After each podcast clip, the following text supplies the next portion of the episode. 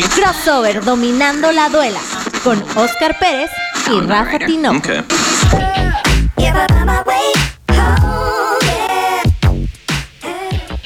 Hola, ¿qué tal? Esto es Crossover Dominando la duela con Oscar Pérez.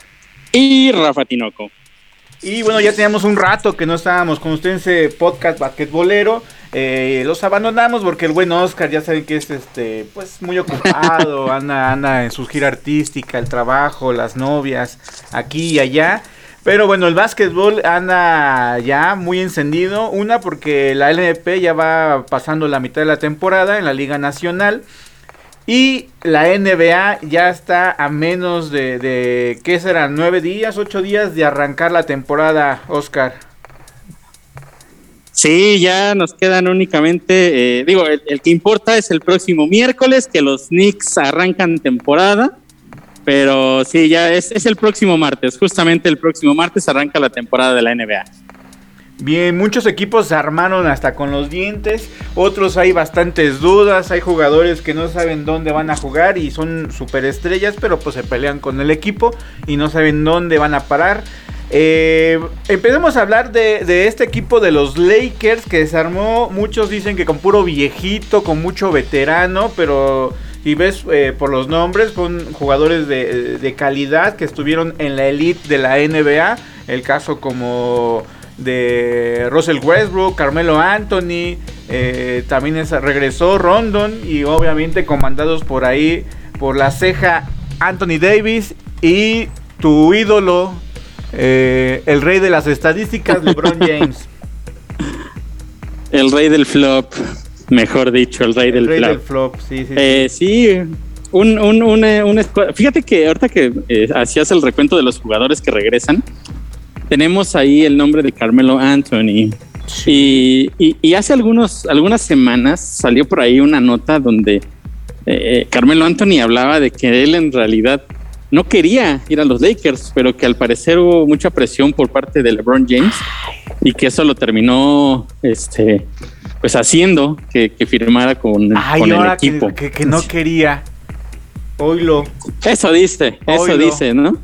Pues mira, la, verdad es que él en Tampoco quería el dinero de los Knicks. él, él en Portland con este Dem Lillard, la verdad es que estaba muy bien acoplado, se sentía a gusto en el equipo, le dieron esa oportunidad en su regreso y, y bueno, por ese lado sí le creo que estuviera cómodo en Portland, pero obviamente él años anteriores pedía gritos de estar con su Chile, digo con, con su LeBron James y digo, hay que recordar que ellos iniciaron su, su, su carrera junto como novatos, siempre como rivales, pero siempre han tenido una, una gran amistad y bueno, ahora se les hace jugar juntos para el equipo de los Lakers.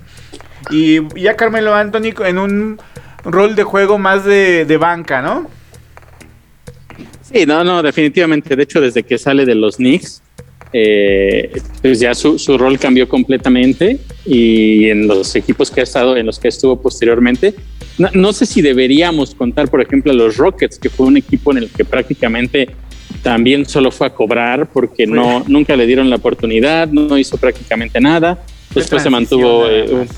Sí, sí, sí, una, una transición ahí medio, medio rara, pero pues sí, ahora ya, ya está él en, este modo de, de ser uno de los suplentes, ¿no? Para muchos es un suplente estrella, eh, con, con mucho talento que lo tiene. Sin embargo, pues también hay que tomar en cuenta que, que pues ya, eh, ya no tiene quizá, más bien al no tener el mismo protagonismo, es probable que no pueda brillar de la, de la misma manera, ¿no?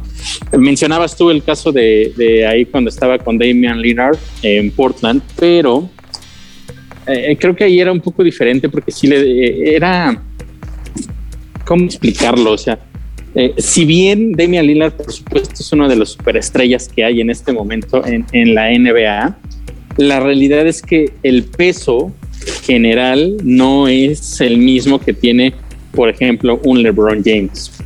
Eh, no estoy hablando de que uno sea mejor que el otro, simple y sencillamente en el tema de lo que pesa cada uno, eh, eh, sí es, es, muy, es muy distinto, ¿no? Entonces yo siento que al momento de él llegar a los no se sintió tan, ¿cómo podría decirlo? No sé, no, es que no puedo decir menospreciado, sino eh, pues como que no se sintió como que lo hicieran tan a un lado. Él sabía cuál era, por supuesto, su rol, pero tampoco estaba como una, una de las figuras más importantes de la liga ahí que, que lo opacaba. Más que nada creo que esa era la, palabra que estaba buscando, ¿no? No había alguien que realmente como tal eh, rotundamente lo terminara opacando por nombre. Entonces creo que eso también le permitió tener buenos momentos, eh, poder aportar un poco más al equipo. No era titular, como ya lo habíamos mencionado, pero tuvo muy buenos juegos y de pronto por ahí se hablaba ya prácticamente de una, de una resurrección de, de, Carmelo, Anthony. Al, Melo, Anthony. al final termina saliendo, termina saliendo del equipo y pues bueno, ahora está con los Lakers. Vamos a ver cómo se acopla este rol, porque en efecto, tú ya lo mencionabas, Rafa, es un equipo que está lleno de estrellas, ¿no? O sea, ya sabíamos que se iba a mantener LeBron James y también que se iba a quedar eh, Anthony Davis, pero creo que llega una estrella eh, muy importante como es Russell Westbrook y que tiene eh, también por ahí me parece, no sé tú cómo lo veas y cómo lo vean nuestros amigos de, Crossover, pero me parece que él sí hay un poco más de nivel de ego que es probable que pueda terminar afectando a, lo mejor la química del equipo, ¿no? Sabemos que LeBron James y Anthony Davis ya están acoplados, ya fueron campeones de la NBA la temporada, hace dos temporadas, eh, cuando fue lo de la burbuja, pero eh, no sé si esta llegada de, Russell Westbrook vaya a ser lo que realmente ellos necesitan.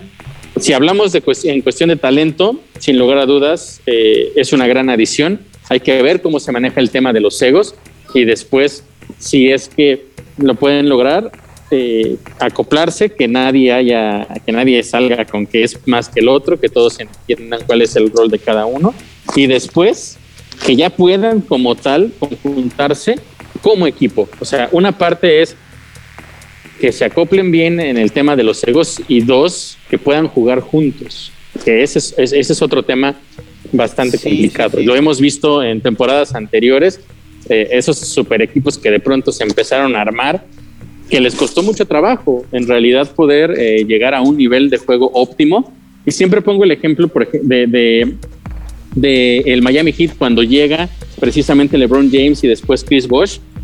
Era un equipo que funcionaba antes de ellos estaba ahí Dwayne Wade y la verdad es que ya con él solamente en el los que siempre estaban en playoffs y que eran de los más peligrosos, cuando llegan de inmediato se pensaba que iban a romper la liga y que iban a ser campeones y en su primer año la sufrieron muchísimo.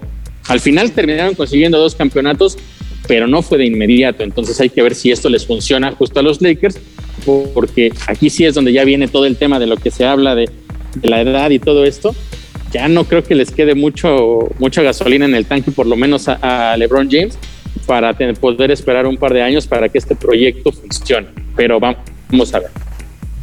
Sí, bueno, de hecho a LeBron James no le gusta jugar con, con chavitos porque no los quiere esperar, no, no quiere ese proceso y es por eso que, que trae a, veteranos ya experimentados, muchos de ellos ya campeones. Y, pero bueno, eh, en esta pretemporada lleva dos perdidos los Lakers. Eh, se ha enfrentado a su archirrival eh, y no, no, no de equipo, porque bueno, no es Lakers versus Golden State, no es una rivalidad muy fuerte, pero sí un LeBron James versus Stephen Curry, que donde vaya LeBron pues, y, se enfrenta a Curry siempre hay esa disputa de que de quién es el mejor de la NBA de esta época o de esta década. Y bueno, ya, ya, ya sufrió un descalabro el equipo de los Lakers contra ellos y el martes se enfrenta nuevamente. Eh, pero digo, ya sé que me dijiste tú que hay que ver cómo se acomodan los egos, pero tu perspectiva cuál es, Oscar? ¿Crees y ves a, los Lakers contendiente llegando a playoffs y siendo un equipo eh, muy peligroso o eh, te guardas o te reservas para ver cómo inician esta temporada o, o te, te avientas y dices no, no la van a armar?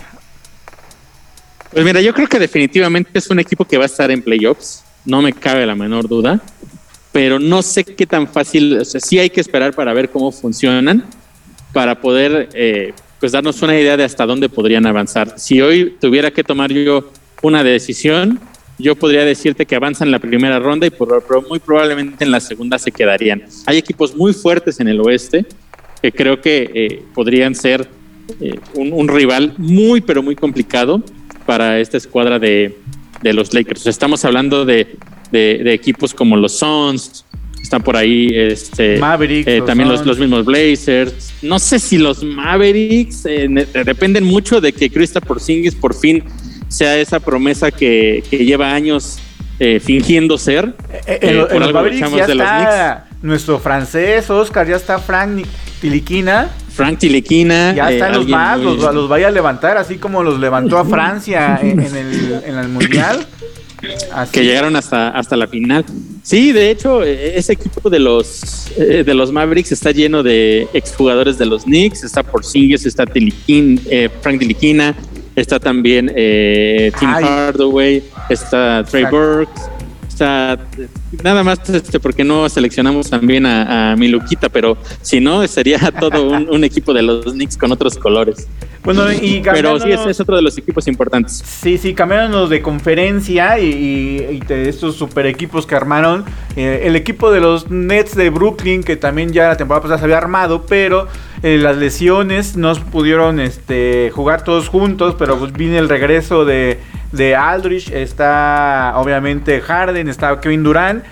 Y, y preguntando sobre esos Brooklyn, ¿qué onda con Kyrie Irving que no se quiere vacunar? Que la NBA ya le dijo que no va a jugar, por lo menos en el estado de Nueva York, se va a perder todos los partidos de local. El técnico, el coach, este Steve Nash, el canadiense, ya dijo: Tenemos que hacernos la idea de que no vamos a contar eh, en los juegos de locales con, con Kyrie Irving y tenemos que planear el equipo así.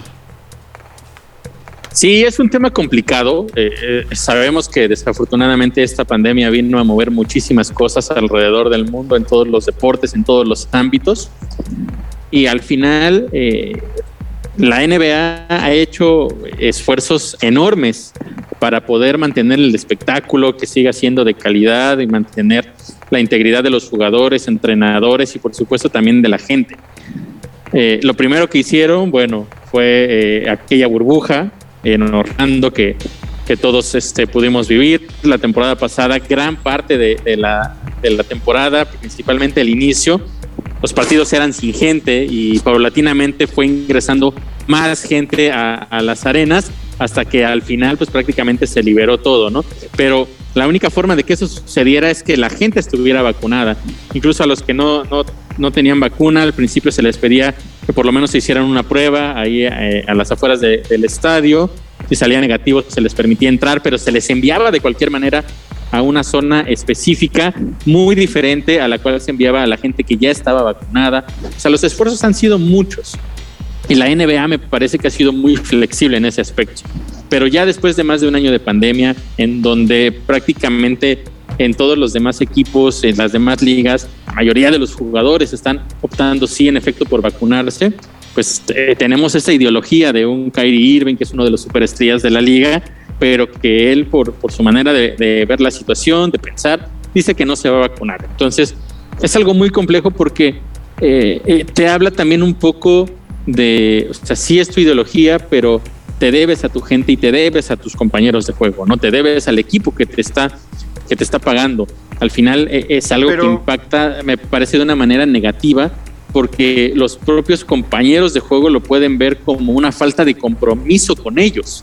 Y eso es algo muy grave que sí podría terminar afectando, me parece, la química en el equipo. Regresa Harden, regresa este, eh, Kevin Durant dos grandes jugadores y me parece que por, con eso los Nets tendrían suficiente para ser un equipo muy competititivo. Y aparte es un equipazo, está este Blake Griffin, está Aldrich que ya regresa, está el australiano Mills que, viene de San Antonio. Mills. Y, viene de hacer una Copa del Mundo bastante. Ah, no, Copa ya, ya sí, no Copa del Mundo. Juegos Olímpicos. Es que Juegos Olímpicos. Está loco, ya no sé si son Juegos Olímpicos o pandemia o, Mundial, pero bueno. Sí. Eh, y bueno, el, tema, solo para, para, cerrarlo bien con el caso de Kairi, no es que el equipo no se lo esté permitiendo. Hay dos estados en, toda la Unión en toda la Unión Americana que dicen que los jugadores que no estén vacunados son los que no pueden jugar, que es eh, Nueva York y también el estado de California. Entonces no podría jugar en ninguno de los partidos de local, tampoco contra los Knicks y tampoco cuando eh, visite a equipos como Lakers o, Sacramento, a Golden State. Estamos exactamente. Entonces estamos hablando de que prácticamente se va a perder, ¿qué te gusta? Un 65% de la temporada. Correcto. Y ya haciendo esos números, eh, es un jugador que realmente entonces necesitas en tu roster, un jugador con el que no vas a poder eh, este, eh, contar todas las noches. Imagínate ya en un, en un escenario de playoffs, en donde pues lo vas a perder prácticamente la mitad de, de, los partidos. Entonces, ¿cómo creas un plan de juego que te funcione con él y luego tienes que crear otro sin él? Me parece que es, es demasiado conflictivo. Creo que lo ideal para ellos sería pensar que si no se quiere vacunar, no cuentan con él en toda la temporada. Y seguimos con el tema de Cary Irving, Oscar. Eh, ¿Cómo viste, bueno, cómo tú verías si Cary Irving esto lo hubiera hecho empezando su carrera? ¿Tú crees que sería lo mismo o, o sería con esta postura de, no jugar y no cobrar ese sueldo de, más de 40 partidos? Eh, ¿Sería lo, lo, mismo? ¿Opinaría lo mismo o si cambiaría de opinión? Eh, no lo sé, yo creo que no. Yo creo que no pensaría lo mismo porque al final eh, sería un jugador que estaría apenas eh, queriendo demostrar qué es lo que puede aportarle a la liga ¿no? y a los equipos y quizá con mucha más hambre de, de, de un campeonato. No es que ahora no la tenga, pero eh, creo que cuando se entra a, a la liga con todas las ilusiones, todas las expectativas, pues prácticamente eh, haces lo que sea necesario, ¿no? Entonces, creo que sí sería muy diferente si, si estuviéramos hablando de un Kyrie Irving en su primera, segunda temporada. Hoy sabe que es un superestrella, sabe eh, que tiene un muy buen sueldo, sabe que tiene patrocinios de diferentes marcas, de, de ropa, de tenis. Entonces ya me parece que eso es algo que, que lo tiene como, como más tranquilo en ese aspecto y entonces puede optar por tomar esta decisión.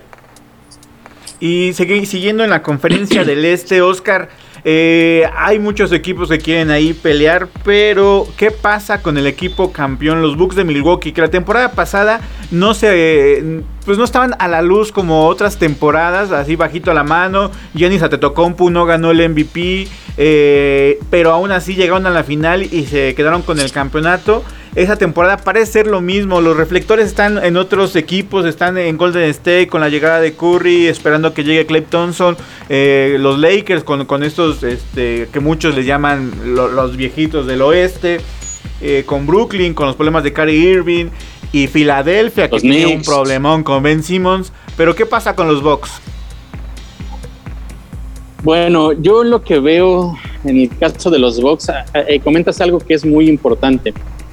Eh, tuvieron dos temporadas brillantes con Yanis eh, siendo el MVP de la liga. Se esperaba que fueran campeones y no lo lograron. Y en efecto, la temporada en la que todos pensaban que se les había acabado el gas y que ya no iban a poder, al final lo consiguieron. Sí, es importante mencionar que llegaron jugadores clave como P.A. Tucker, también como Drew Holiday, que le dieron, eh, creo que ese empuje que le hacía falta a ese equipo. Este año regresan y tampoco se ven como uno de los equipos más sólidos, sin embargo tienen la experiencia. Ya eh, finalmente se quitaron eh, esa presión de somos un gran equipo y no podemos ser campeones. La temporada pasada ya lo consiguieron. Creo que este año son muy peligrosos porque aparte de que son los campeones, ya no tienen esa presión adicional. Saben el talento que tienen, saben las capacidades que tienen pero, sin, eh, pero ahora ya no tienen esa presión. Entonces creo que eso los convierte en un equipo mucho más peligroso. No estoy seguro, no, no podría decirte, bueno, más bien si, si, te tuviera que dar una respuesta, yo te podría decir que no van a repetir. Eso me parece eh, muy claro en este momento, por lo menos a mí, viendo los otros equipos que existen alrededor de la liga, no nada más en la conferencia este, sino también en el oeste. Eh, de hecho, incluso no veo a este equipo de los Bucks llegando más lejos eh, de, de, las finales de conferencia. Podrían llegar, sí, hasta las finales de conferencia, pero me parece que no, no, no, no creo poder que los podamos ver nuevamente en las finales de la, de la NBA. Al menos eso es lo que yo percibo en este momento, ¿no? Sí hay otros equipos que me parece que, que tienen eh, armas más importantes y también eh, que, aspiran todavía a ese campeonato y que creo que eso puede ser un factor importante, ¿no? No estoy diciendo que Yanis ya no quiera otra vez ser campeón, un campeonato y que eh, Budenholzer y todo el equipo esté buscando algo así, ¿no? Simple y sencillamente, lo que yo creo es que eh, hay otros equipos que van a venir con más hambre y creo que eso puede ser un factor determinante también. Otra, otra novela de la NBA y tú que eres bastante chismoso, ¿qué sabes de Ben Simmons? ¿Qué, qué pasa con, con, con él? Se queda pues en Filadelfia, sí lo van a vender, lo van a traspasar. La NBA ya empieza la siguiente semana y Ben Simmons eh, no entrena con el equipo. Sabemos que es una superestrella, que obviamente muchos equipos lo quieren, pero pues da bastante carito y ya todo el mundo hizo su gasto. Pero a ver, ¿qué, qué, pasa con él? Sí, eh, eh, mira, Ben Simmons es un tema ah, complicado para él porque creo que eligió el peor momento para tomar la decisión ¿A qué me refiero con esto? Eh, justo lo mencionas. Ya la mayoría de los equipos hicieron su inversión pensando en esta próxima temporada. Ya sabían cuánto tenían en el tope salarial, ya sabían cuáles eran eh, las personas, los jugadores que estaban en la agencia libre que iban a estar disponibles, invirtieron en ellos, trabajaron en su draft, ya hicieron todo el proceso de, de, la Summer League, estos, esta, el, training camp, ahorita estamos en la pretemporada. Y llega esta noticia de, Ben Simmons que, dice que no quiere ya regresar para nada con el equipo, que no quiere saber absolutamente nada, ¿no? Que no quiere prácticamente saber nada de la ciudad, del equipo, de nada. Y se complica él solo las cosas al, hacerlo tan tarde porque, yo no sé eh, si realmente hay algún equipo que esté dispuesto a pagar lo que están pidiendo por él para, para poderlo llevar. O sea, el costo me parece que es, es enorme y, y, no sé qué tanto realmente pueda tener un beneficio a corto plazo para, para, para ver tal vez el regreso de ese dinero. ¿A qué voy con esto? O sea, eh, hay equipos que no tienen superestrellas y a los cuales les, podría caer muy bien y estamos hablando quizá de los equipos ah, eh, de, la mitad de la tabla para abajo, no sé, hablemos quizá de los Kings, eh, que sin lugar a dudas podría ser un factor importante de llevar a un Ben Simmons en cuestión de mercadotecnia, de vender jerseys y todo esto, pero en realidad no te lleva a tu objetivo, porque un solo jugador no te va, no te va a lograr ganar un campeonato. Lo hemos visto en muchísimas ocasiones, ¿no? Entonces sí es importante también tomar eso en cuenta. Él dice, yo ya no voy a regresar a Filadelfia, pero la realidad es que lo más probable es que si no regresa a Filadelfia, no va a jugar este año. Veo muy complicado que alguien realmente vaya a poder hacer una oferta que convenga a todas las partes. Y, siendo muy honesto también, igual aquí tú no estás de acuerdo conmigo o nuestros amigos de, de crossover, pero eh, Ben Simmons me parece un muy buen jugador, pero no me parece una superestrella de la NBA. O sea, yo no eh, invertiría eh, millones en un jugador como él porque él no es el que me va a venir a levantar completamente la franquicia. Creo que no es un jugador franquicia, básicamente. Por lo tanto, yo no, no estaría dispuesto a invertir tanto dinero en alguien funcionaba en el esquema de Filadelfia porque también tenía ahí a otro gran jugador que es Joel Embiid. También este, eh, eh, habían tenido algunos años complicados durante ese supuesto, o bueno, ese intento de proceso que no les funcionó y ya después eh, llegó Doc Rivers, hizo algunos ajustes y entonces la temporada pasada este equipo ya funcionó, pero él era parte de ese esquema, de ese engranaje, pero no era la superestrella. O sea, él no era no, no, un Anthony Davis, ¿no?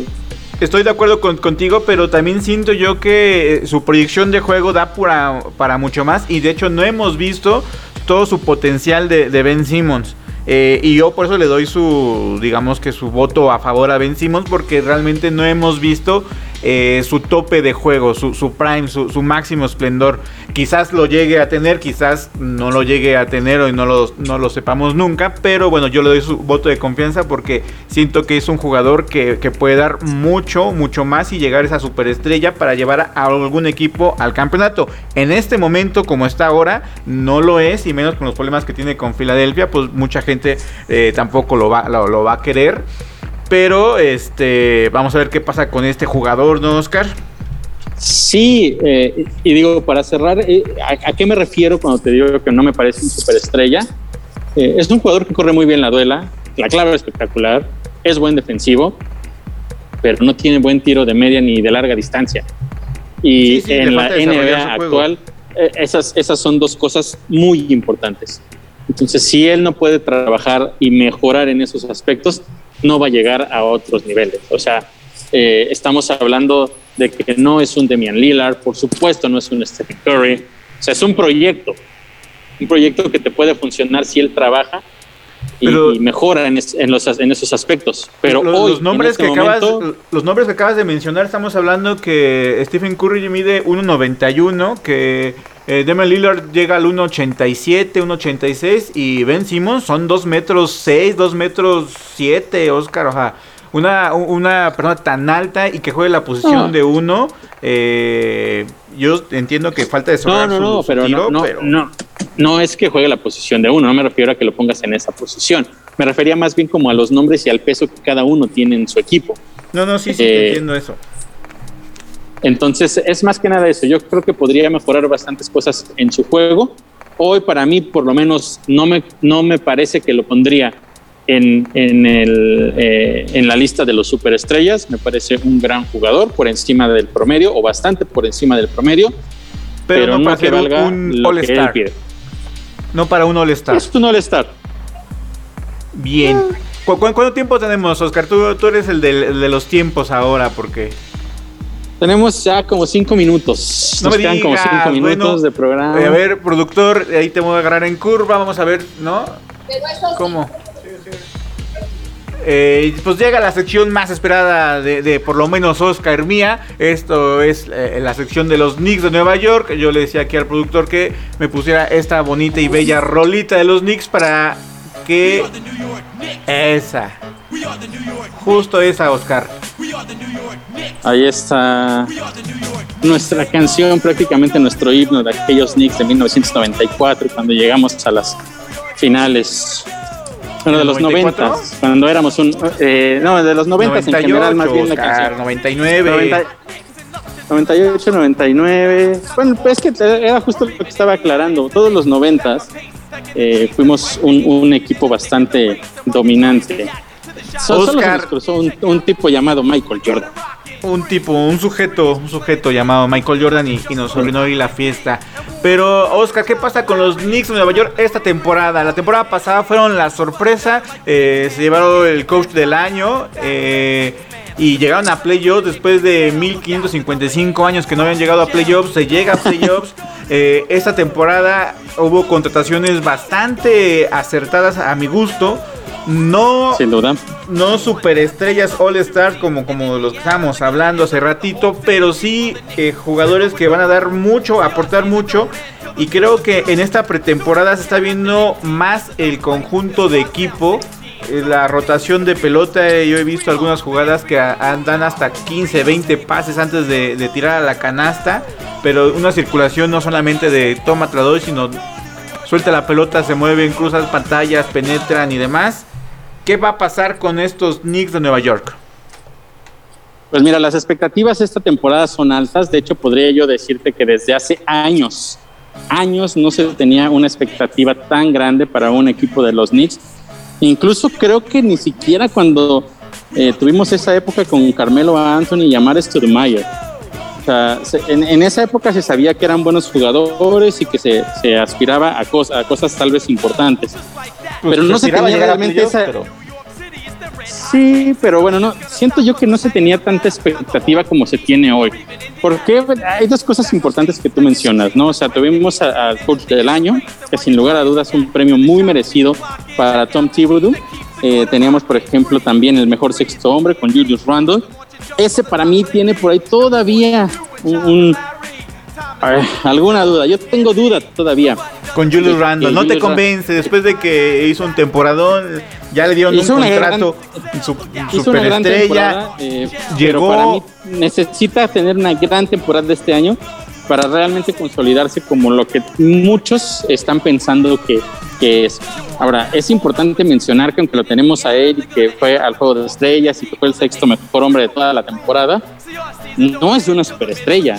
No estamos hablando de alguien de, de, de, nivel de Gianni, de, Curry, de LeBron, de, ninguno de esos, ¿no? Está todavía algunos escalones por debajo. Entonces, no es que tengamos ya el, equipo, eh, digamos, armado y listo para ser campeón. Es un equipo que está en proceso de crecimiento y que tiene, me parece, las piezas clave para poder eh, lograr ese paso adicional. Se habla mucho de que sí, la temporada pasada fue muy buena, pero al final eh, terminó siendo un desastre. Vamos a tener que quitar, de, hacer de lado que fue una temporada donde quedamos cuartos, y que eh, tuvimos, eh, recibimos playoffs en casa, pero la última serie en contra de los Fox, la verdad es que eh, Fue, lamentable, ¿no? Entonces, ¿cómo se puede mejorar eso que tienes? Pero eso que, mencionas, esos y, los errores que tuvimos y, y eso lo complementaron uno con la contratación de Kemba Walker. Kemba, cuando, cuando no esté Derrick Rose, y entre Kemba yo siento que el equipo no se va a caer porque eh, era muy evidente que en playoffs eh, la salida de Derrick Rose hacía pesar al equipo y quien ponías ahí a Elford Payton que jugó desgraciadamente horrible, que bueno que ya lo sacaron del equipo. Pero ahora con Kemba y Derrick Rose que obviamente no van a jugar juntos porque van a ser uno va a ser banca y no titular y siento que no va a haber eh, esa caída de equipo tanto ni con Derrick Rose ni con Kemba Walker. La otra es el francés Fournier, que le va a dar ese tiro exterior que necesitaba los Knicks de Nueva York. Eh, y parece que, o por lo menos en la pretemporada, Arjet Barrett. Eh, mm, ah, ese Arjet Barrett me, gusta, pero. Está cumpliendo, está cumpliendo, pero, le, Falta, le falta. Este tiene que ser su año, no hay más. Hay jugadores que que saben que esa próxima temporada es súper importante para su futuro eh, con los Knicks. Pero eh, vamos a empezar por lo que decías de, esta dupla. De los movedores de pelota. Sí, de este dúo, ¿no? Kemba Walker es el titular, no hay duda de eso. Y viene muy bien a este, esta escuadra de los Knicks por una cosa muy importante. Una de las cosas de las que se careció la temporada pasada en juegos cerrados era algún jugador que tuviera eh, la capacidad de ser el que liquidara, de la capacidad y los tamaños, Oscar, hay que decirlo. Nada, a todo mundo le temblaba la manita. Se le dio la oportunidad a jugadores como, como Randall, se le dio a RJ Barrett, que en teoría serían como los dos más importantes del equipo, y la verdad es que los dos dejaron mucho que desear. Yo te lo llegué a mencionar en, en algunas ocasiones en otros programas. Eh, Alec Burks a veces era quien, quien alzaba la mano en los momentos clave y le daba la victoria al equipo. Sin embargo, no era para nada eh, eh, del quien se esperaba, ¿no? Y por supuesto era un jugador que venía de la banca. Actualmente Kemba Walker me parece que es una gran adición y nos puede ayudar en ese aspecto. Eh, otro aspecto complicado la temporada pasada fue el tema de cómo cubrir a hombres altos. Y nos remontamos también a la, a la serie en contra de los Hawks, en donde pues prácticamente Clint Capella nos destrozó. Sí. No había forma de detenerlo y si no podías cubrirlo a él, y tampoco podías cubrir a Trey Young, pues lamentablemente, bueno, el resultado ahí está más que claro, ¿no? Eh, simplemente eh, fue el resultado fue producto de las carencias que tenía el equipo. Oye, y, este en la posición poste y hablando de, la banca y de los novatos, el novato Jericho Sims, ¿cómo lo ves para esa posición? Me gusta Jericho Sims, pero tiene mucho todavía que trabajar. Eh, sin lugar a dudas, Mitchell Robinson sigue siendo el número uno. Oh, tiene que estar ahí, pero tiene que estar sano. Si no está él sano, eh, las, la cosa se complica. Pero bueno, digamos en, un caso. En un caso hipotético de llegar a playoffs y se, lleguen a enfrentar a un equipo donde su poste sea dominante, pues le puedes aventar a, Jericho Sims para que se llene de faltas, ¿no? Y, no se llene de faltas este eh, Noel, Noel o Mitchell Robinson. ¿no? Puedes aventar a Jericho para que él se llene de faltas y otros cierren los juegos, ¿no? Sí, al, final es ver de qué manera armas un plan de juego para cada equipo en específico. Pero lo ideal es, por supuesto, tener siempre a tu jugador eh, titular, a tu suplente y a tu reserva del suplente, ¿no? Ajá. Eh, eh, me parece que tengo que decirlo así, tal cual lo veo. Estoy tranquilo en el aspecto de que creo que tenemos un cuadro titular sólido y tenemos un extraordinario segundo equipo. Una segunda unidad que viene con jugadores como Derrick Rose, viene con jugadores como Obi Toppin, otro de los que también se espera bastante esta temporada. O sea, y que en pretemporada eh, esa segunda unidad también. Obi Toppin es, de mis lo ha hecho muy bien de los Knicks. Así es, también está por ahí Alec Burks, que es un jugador que regresa y la verdad es que lo hace muy bien. Eh, eh, Noel estaría haciendo ese poste. Entonces, esa segunda unidad, y aparte, perdón, se me estaba olvidando alguien muy importante, Emmanuel Quickly. O sea, imagínate esos cinco en la duela, también es una escuadra de mucho respeto y que puede mantener muy bien una ventaja o retomar una ventaja en determinado momento. Entonces, creo que esta escuadra de los Knicks está armada lo suficientemente bien para poder pelear por cosas importantes. Ojo, eso no significa que sean un equipo que esta temporada aspire a ser campeón, pero sí, como te lo mencionaba, es un equipo que tiene las piezas, me parece, claves para poder ir aspirando poco a poco. Le falta un superestrella, tengo que decirlo. Yo no sé si RJ Barrett vaya a dar ese brinco esta temporada y se vaya a convertir en ese superestrella, o la próxima temporada vayamos a tener que buscar en la agencia libre a alguien que sea sí ese jugador que venga a hacer lo que, por ejemplo, hizo en determinado momento hace algunos años. Eh, este. Eh, ah, Kawhi Leonard con los Raptors, ¿no? Ah, Probablemente todavía nos falte esa pieza, pero este año hay que ver si RJ Barrett se puede convertir en esa pieza y si no, ahora sí, para poder aspirar al campeonato, se tendría que buscar la gente arriba. Bien, bien, Oscar, pues ya estamos ya cerrando este podcast de crossover. Eh, ya nos, nos dio tiempo de hablar sobre la LNVP que está a mitad de temporada, la Liga Nacional. Eh, es nada más de mencionar estos últimos minutos y de destacar, eh, Raúl Delgado ha tenido un temporadón con Halcones de Jalapa, un equipo de Halcones de Jalapa que es cierto que es el último lugar de la tabla, pero por lo menos le dan sus, sus 30 minutotes a Raúl Delgado, 30 minutos muy buenos y que los ha aprovechado. De hecho, actualmente es el líder en asistencias de toda la liga y ha tenido buenas actuaciones. ¿Ha seguido la LNP, Oscar, o te agarro en curva? No. O sea, tu silencio me dice todo, Oscar. ¿Oscar? Seguimos, seguimos por ahí. Creo que se está perdiendo ya la señal. Ya, ya, ya, ya te escuchamos. Ya, ya, me estoy incorporando a un lugar donde no voy a tener señal. Ah, ok, ok. Rápido, nada más, último, último minuto, Oscar, a ver. Dime. ¿Ha seguido la LNP, la LNBP o no? Sí. Ah. A ver, ¿cuál es tu jugador mexicano favorito? Paco Cruz. Paco Cruz, claro que sí, en la Liga de Turquía, no en la Liga Nacional, ¿verdad? Ya está yendo ahí a, se me olvida su nombre, además es dificilísimo de pronunciar el Tukukluklu de Turquía, donde está jugando Paco Cruz, donde ha tenido actuaciones muy buenas, es un referente del equipo turco. Y, sí, bien bajado ese balón, Oscar.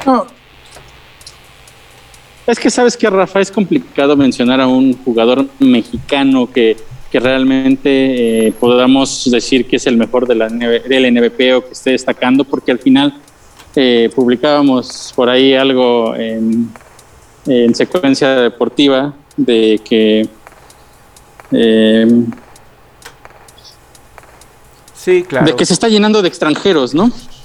Entonces, mientras la liga se siga llenando de extranjeros, va a ser complicado poder eh, hacer que los jugadores mexicanos destaquen más, ¿no? Y, que sean y por eso yo le doy mucho más énfasis cuando un mexicano se destaca, y en este caso yo destaco a Raúl Delgado, porque en una liga donde el 80% o 70% o es puro extranjero, y, que llegan a tener actuaciones estupendas, ah, es de sobresalir. Otro de los chicos que me agrada es Omar de Aro, que el, hace dos semanas metió alrededor de 26 puntos en su regreso después de, de una lesión y ha tenido actuaciones bastante buenas con los leñadores de Durango, equipo que tiene nombre como de música de banda. Pero que le está dando la oportunidad a bastantes mexicanos. Está ahí el, el hermano de mi pollo, Luis Andriasi. Andriasi. Claro, está Colmeyer. Tu cuñado, Tu cuñado. No, no me gusta porque estamos separados ahorita, Moisés, Andrés y yo, pero estamos peleados, estamos peleados. Cuando ya me respondan en redes sociales de buena manera, ya lo, le levantaré el castigo.